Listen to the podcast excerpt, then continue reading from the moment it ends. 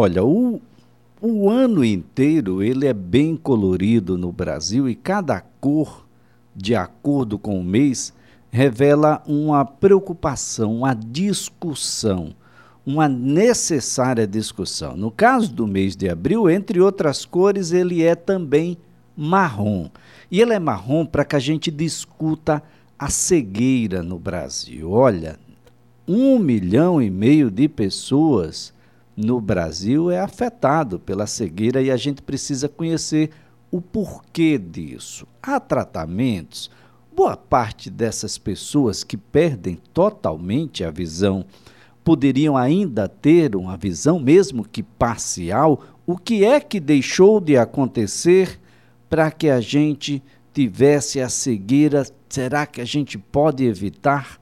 Estamos na linha com a médica oftalmologista, a doutora Elvira Ribeiro. Doutora Elvira, é sempre um prazer tê-la aqui. Um bom dia. Bom dia, Lito. O prazer é meu de estar é, em contato com vocês para dar alguma informação sobre o abril marrom.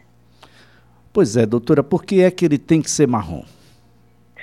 Olha, esse, essa campanha surgiu em 2016 para conscientizar a população sobre a cegueira e como ela pode ser evitada. É, você imagine que são mais de 6 milhões de brasileiros hoje com alguma deficiência visual. E esses é, poderiam, 80% desses casos poderiam ser evitados com diagnóstico e tratamento precoce. Você imagina, é, segundo o Conselho Brasileiro de Oftalmologia, CBO, o Brasil milhão e meio de cérebros. E você imagine isso em escala mundial. Em escala mundial, nós temos hoje 39 milhões de cérebros e é, 246, 250 milhão, milhões de pessoas no mundo com alguma, alguma deficiência visual. Então, no meio dessa pandemia, a gente não pode é, parar né, com a saúde ocular e, e, e, e trabalhar para que haja uma conscientização maior da população para ir ao oftalmologista pelo menos uma vez por ano. E isso realmente muitos se descuidam de, desse, de, dessa, dessa procura e aí as coisas pioram. É, doutor Elvira, então quer dizer que 39 milhões de pessoas em todo o mundo é a população hoje... estimada cega. Mas tem mais 246 Isso. milhões, 246 milhões é a, a população inteira do Brasil com a perda moderada, até mesmo severa da visão? Não, isso é em escala mundial, né? No Brasil, nós temos mais de 6 milhões de brasileiros com alguma deficiência visual. O, o que é que causa, a doutora? Quais são os elementos que são fundamentais nessa discussão para que a gente tenha tanta gente com tantos problemas na visão? É, justamente essa conscientização, né? O, a, a criança recém-nascida, ela já deve ir ao oftalmologista, uma oftalmologista pediátrica para fazer o fundo de olho, né? O teste do olhinho. Isso é na, no recém-nascido, na primeira semana de nascimento. Então, os pais já devem levar essa criança para o oftalmologista. Uh, para o teste do olhinho. Esse teste do olhinho, ele é fundamental porque ele diagnostica várias patologias na criança, desde uma catarata congênita, que tem que ser operada já nos primeiros meses de vida, até os três meses de vida tem que ser operada essa criança, como também outras patologias, o glaucoma congênito, eh, outros problemas eh, eh, que podem ser diagnosticados com a simples, um simples teste de olhinho. Então, isso é fundamental. Isso é uma, uma, uma lei federal é, que estabelece é, é esse teste de olhinho, que foi aprovado em 2007. Só que em todo o Brasil, apenas 10 estados brasileiros cumprem essa determinação. É, além do mais, o, no Brasil não existe muitos centros de referência na rede pública de saúde, com especialistas em oftalmologia pediátrica, né? Capazes de, de fazer, a, a, de identificar o problema e corrigir a, de uma forma preventivamente. Então, isso já começa na, na tenra idade. Além do que, depois dessa, dessa, desse teste do olhinho, a criança tem que ser acompanhada durante a sua, a, a, a partir dos, dos 6, 7 anos de idade, ela deve ser acompanhada por um oftalmologista. Por quê? Porque ela ela pode estar com a miopia, ela pode estar com um astigmatismo alto e, e pode estar também com uma hipermetropia, ou seja, erros refracionais que podem ser corrigidos com o uso de óculos. Então a criança, ela, ela pequena, ela não tem essa referência do que é normal. Para ela o que ela está vendo é normal. E muitas vezes ela é tratada na escola como uma criança preguiçosa, uma criança repetente, quando ela precisa apenas de ter o problema refracional corrigido. Então, isso aí já é uma adicional né, de problemas que poderão afetá-la no futuro.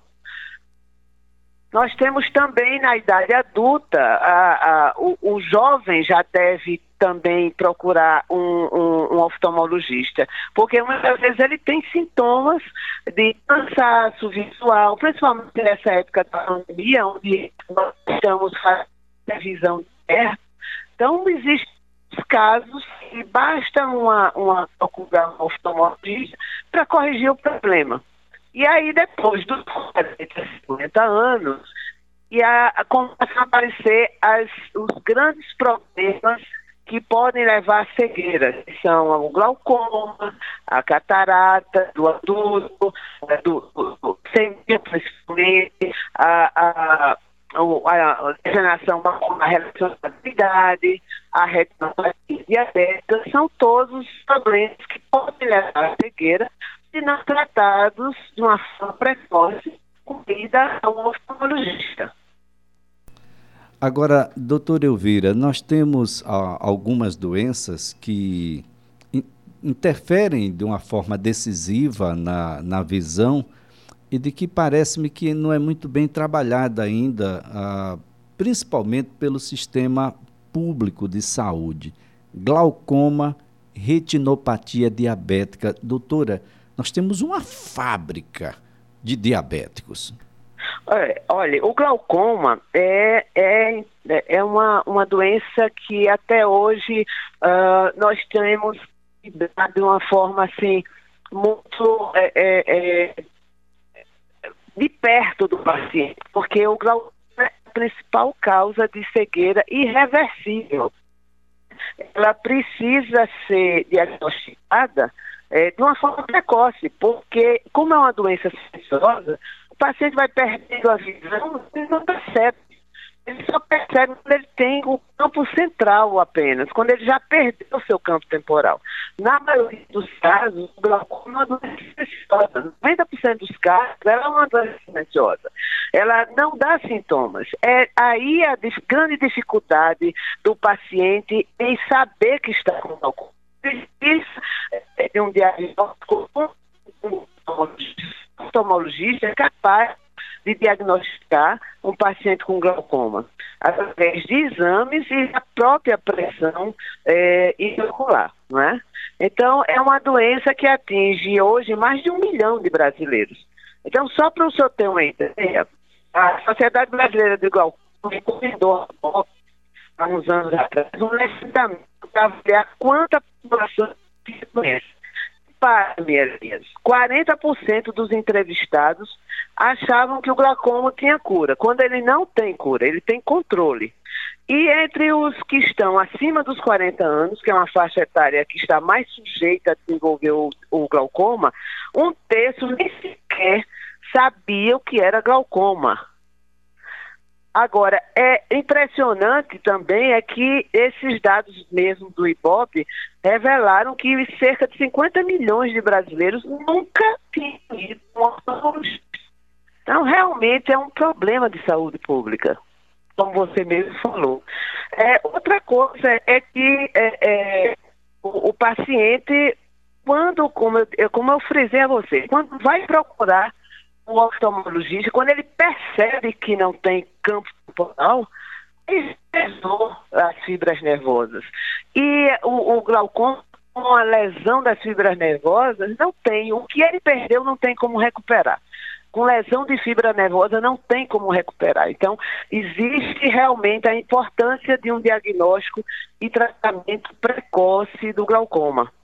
Como também existe também, por exemplo, no diabetes. O diabetes, ele atinge é, muito precocemente o, o, o, paciente. E hoje em dia, com a obesidade, que é, que é um fator preponderante para você é, é, é, é é, ter esses sintomas, porque é uma das causas, a obesidade pode levar ao diabetes, a uma hiperglicemia, desenvolver o diabetes.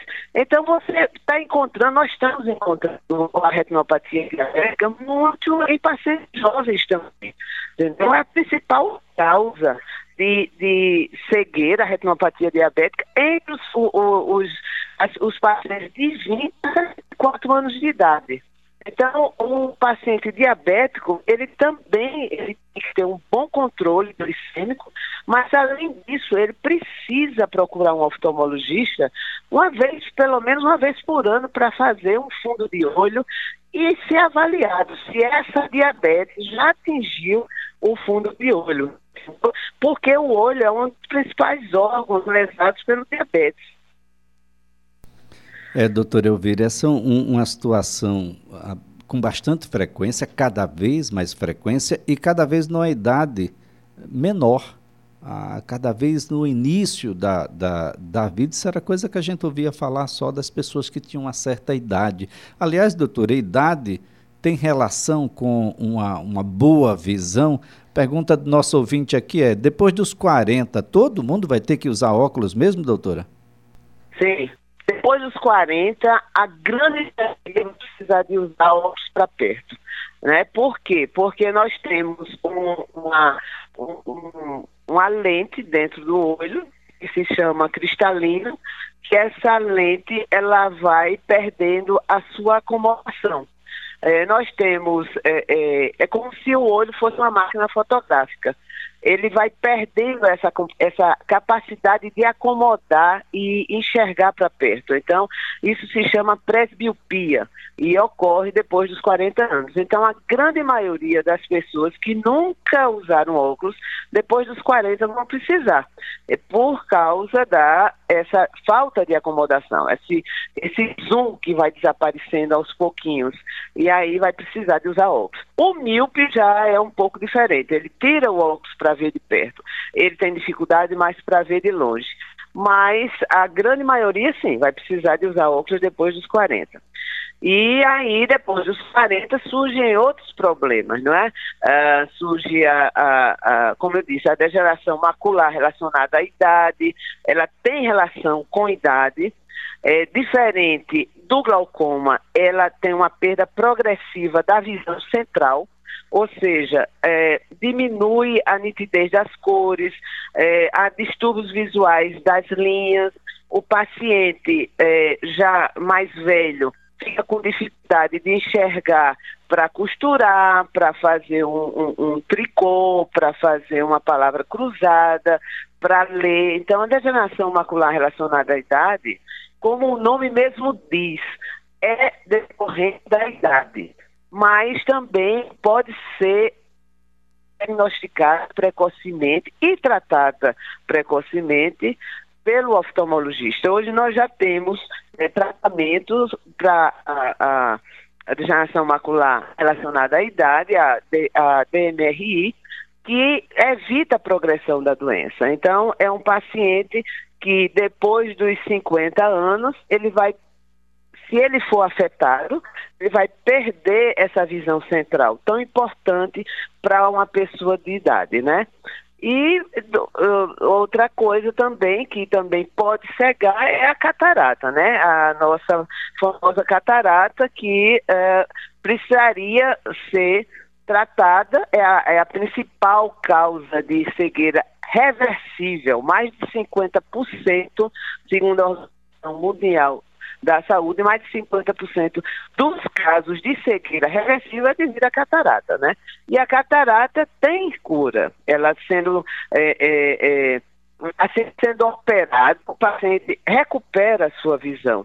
Então, a catarata também é diagnosticada é, no, no consultório do oftalmologista, mas o, o paciente, ele, tem alguma, alguns dados que ele pode desconfiar que tem catarata, visão embaçada, uh, dificuldade com luz, principalmente à noite, na hora de, de, de, de dirigir, ele começa a a, a, notar que não está não, não tá, não tá vendo, está é, é, tá com muita dificuldade com luz, tá, não está vendo os objetos, é, com, tá com muita dificuldade em, enxergar objetos, a nitidez, uh, vai perdendo a nitidez, vai perdendo também a nitidez das cores, uh, e aí vai precisar de ser operado para recuperar essa visão.